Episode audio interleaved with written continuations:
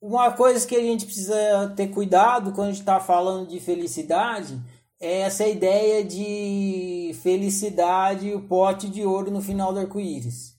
Felicidade um lugar para se chegar. Eu vou chegar lá e aí eu, che eu chegando lá é, vou ser feliz. Felicidade, o objetivo alcançado, então felicidade.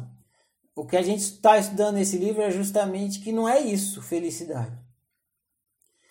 Então é muito importante ficar atento a isso.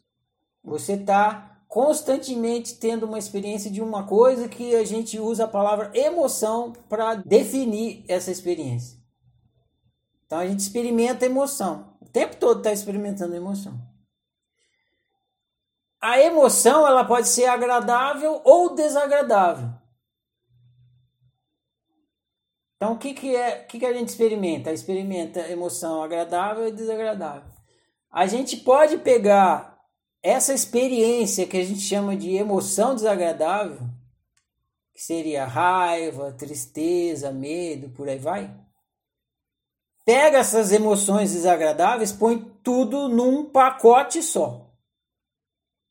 Emoções desagradáveis, todas elas, põe tudo dentro de um pacote só. Aí a gente vai escrever um nome para identificar essas emoções desagradáveis.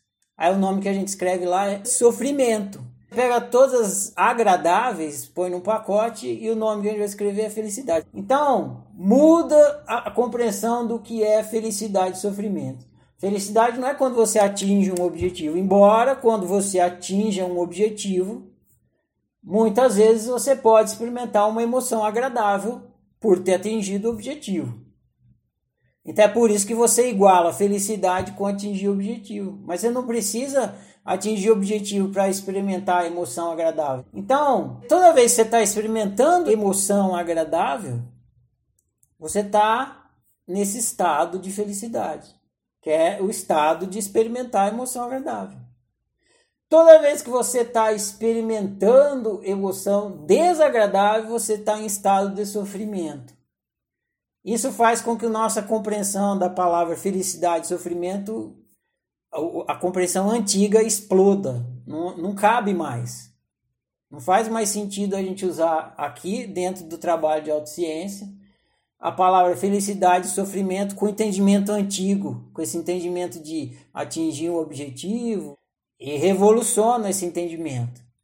Revoluciona e amplia, porque aí você começa a entender que a felicidade e o sofrimento eles acontecem a todo instante como o GPS do destino. É o GPS do destino funcionando. Só que não pode perder de vista que felicidade são emoções agradáveis e sofrimentos são emoções desagradáveis.